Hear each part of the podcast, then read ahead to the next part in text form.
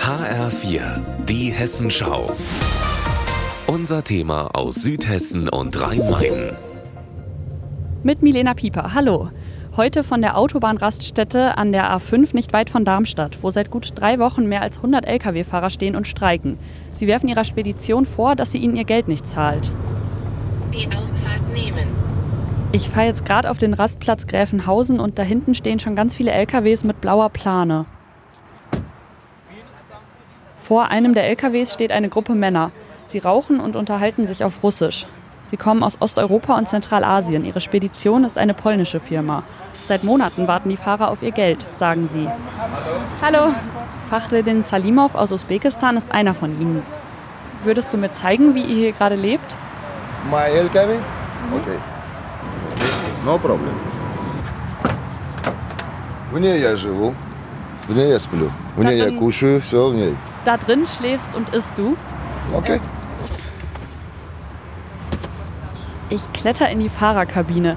Ich kann so gerade hier stehen. Auf der Fläche hinter den Sitzen liegt eine Decke. Neben dem Lenkrad steht eine Kaffeekanne. Ich stelle mir schon wenige Nächte hier super anstrengend vor. Für die Fahrer ist erstmal auch keine Besserung in Sicht. Wie fühlst du dich jetzt gerade hier in der Situation? Wie ist die Situation für dich?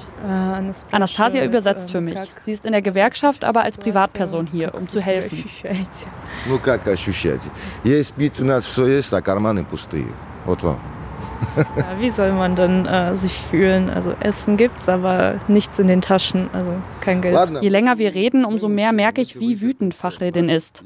Zu der schwierigen Situation mit dem Arbeitgeber kommt die Situation hier vor Ort auf dem Rastplatz. Душ не работает. Äh, auf diesem Parkplatz funktioniert die Dusche nicht. Wasser? Прямо здесь купаемся. Dass sie hier Wasser reinmachen und auf dieser Stelle duschen. No problem dusch.